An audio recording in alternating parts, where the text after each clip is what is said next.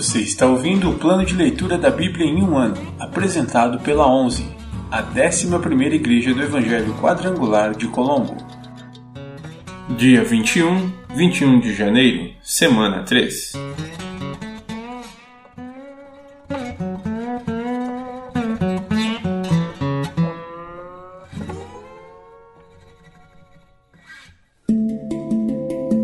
Novo Testamento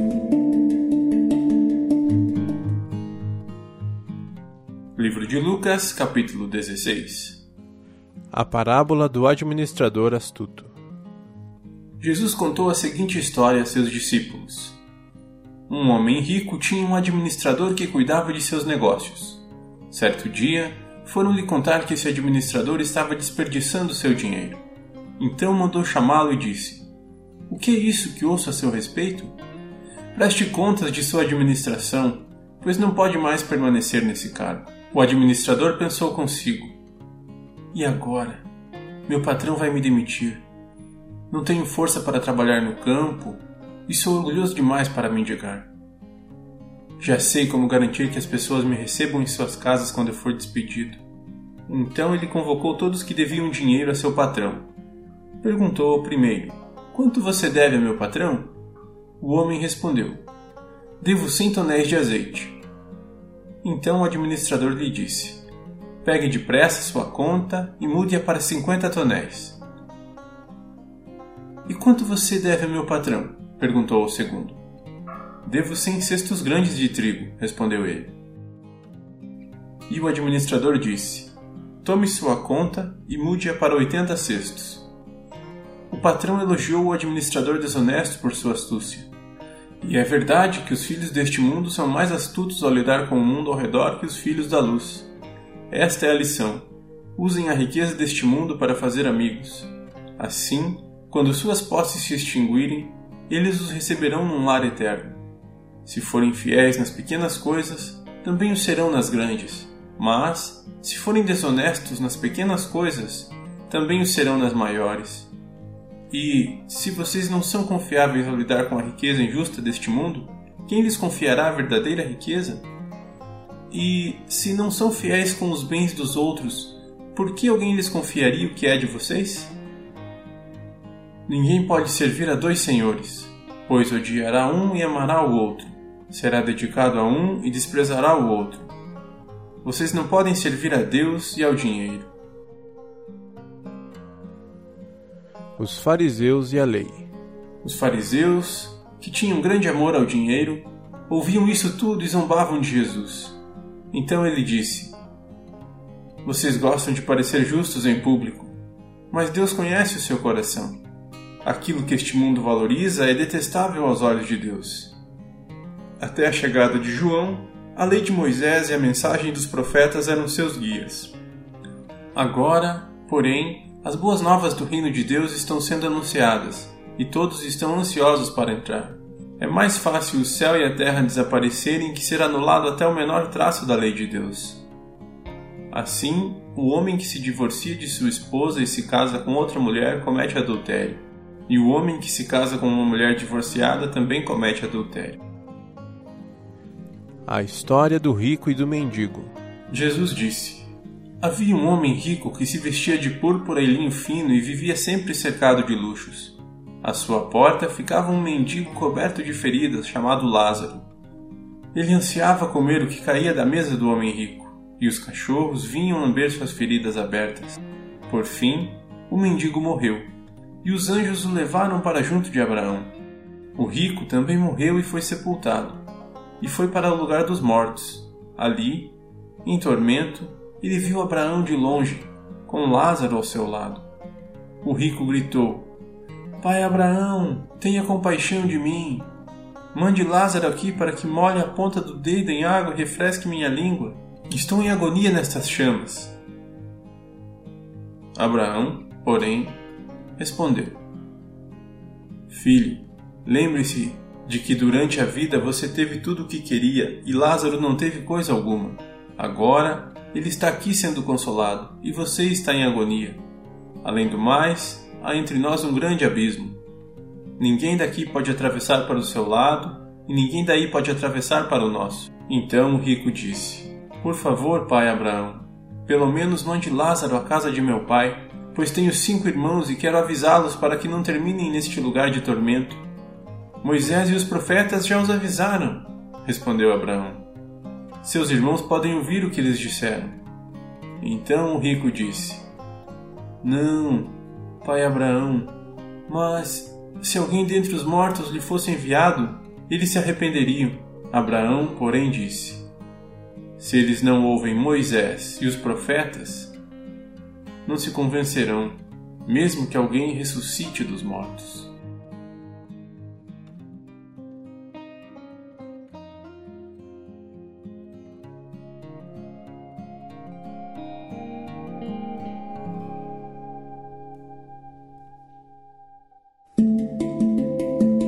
Antigo Testamento.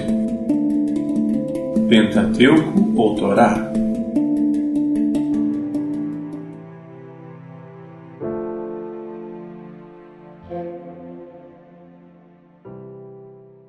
Livro de Gênesis, capítulo 27, versículo 46 Depois, Rebeca disse a Isaac: Estou cansada dessas mulheres hititas que vivem aqui Prefiro morrer a ver Jacó se casar com uma delas. Livro de Gênesis, capítulo 28 Então Isaac mandou chamar Jacó. O abençoou e disse: Não se case com uma mulher cananita.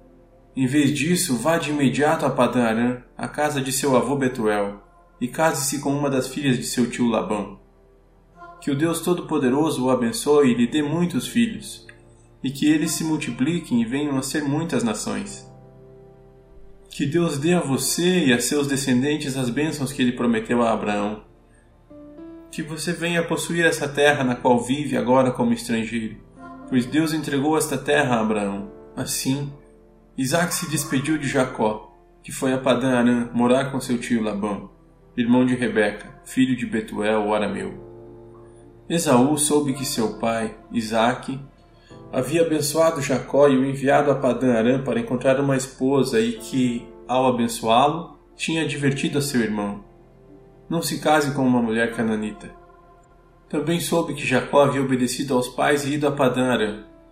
Quando ficou evidente que seu pai não aprovava as mulheres cananitas, Esaú foi visitar a família de seu tio Ismael e, além das duas mulheres cananitas com as quais havia se casado, tomou para si uma das filhas de Ismael o nome de sua nova mulher era Maalate, irmã de Nebaiote e filha de Ismael, filho de Abraão.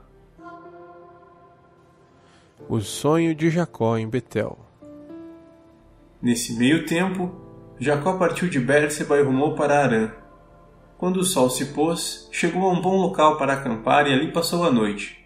Encontrou uma pedra para descansar a cabeça e se deitou para dormir. Enquanto dormia, sonhou com uma escada que ia da terra ao céu e viu os anjos de Deus, que subiam e desciam pela escada.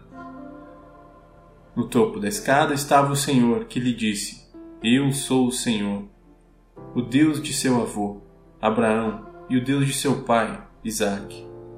A terra na qual você está deitado lhe pertence. Eu a darei a você e a seus descendentes. Seus descendentes serão tão numerosos quanto o pó da terra. Eles se espalharão por todas as direções, leste e oeste, norte e sul, e todas as famílias da terra serão abençoadas por seu intermédio e de sua descendência. Além disso, estarei com você e o protegerei aonde quer que vá. Um dia, trarei você de volta a esta terra. Não o deixarei enquanto não tiver terminado de lhe dar tudo o que prometi. Então Jacó acordou e disse: Certamente o Senhor está neste lugar e eu não havia percebido. Contudo, também teve medo e disse: Como é temível este lugar! Não é outro, senão a casa de Deus. É a porta para os céus. Na manhã seguinte, Jacó se levantou bem cedo. Pegou a pedra na qual havia descansado a cabeça, colocou-a em pé como coluna memorial e derramou azeite de oliva sobre ela. Chamou o lugar de Betel, embora anteriormente se chamasse Luz. Então Jacó fez o seguinte voto: Se, de fato, Deus for comigo e me proteger nesta jornada, se ele me providenciar alimento e roupa, E se eu voltar são e salvo à casa de meu pai, então o Senhor certamente será o meu Deus. E essa coluna memorial que eu levantei será um lugar de adoração a Deus. E eu entregarei a Deus a décima parte de tudo que ele me der.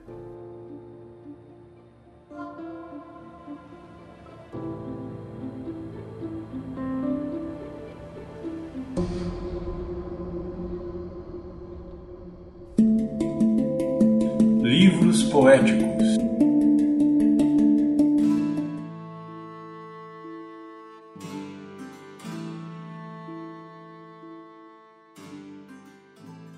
Livro de Salmos, capítulo 21 Ao regente do coral, Salmo de Davi. Em tua força, Senhor, o rei se alegra, grita de alegria porque lhe dás vitória. Concedeste o desejo de seu coração e não negaste nada do que ele pediu. Tu recebeste com riqueza de bênçãos, puseste em sua cabeça uma coroa de ouro puro. Ele pediu que lhe preservasses a vida e tu atendeste a seu pedido. Seus dias se estendem para sempre. Tua vitória lhe dá grande honra, e tu o cobriste de esplendor e majestade. A ele deste bênçãos eternas e a alegria de tua presença. Pois o rei confia no Senhor. O amor do Altíssimo não permitirá que ele se abale. Tu alcançarás todos os teus inimigos. Tua forte mão direita apanhará todos que te odeiam. Quando te manifestares, tu os lançarás numa fornalha ardente. Em sua ira, o Senhor os consumirá. Sim, fogo os devorará. Eliminarás da face da terra seus filhos. Jamais terão descendentes. Embora conspirem contra ti, suas tramas perversas não terão sucesso, pois darão meia volta e fugirão quando virem tuas flechas apontadas para eles. Levanta-te, ó Senhor, em teu poder, com música e cântico celebraremos tua força.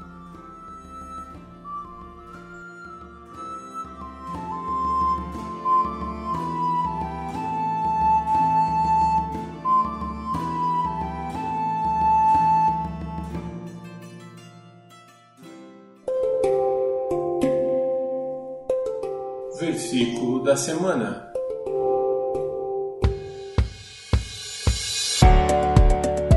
Pois os que se exaltam serão humilhados, e os que se humilham serão exaltados. Lucas 14, 11 Pois os que se exaltam serão humilhados, e os que se humilham serão exaltados. Mais uma vez, pois os que se exaltam serão humilhados, e os que se humilham serão exaltados. Lucas 14, 11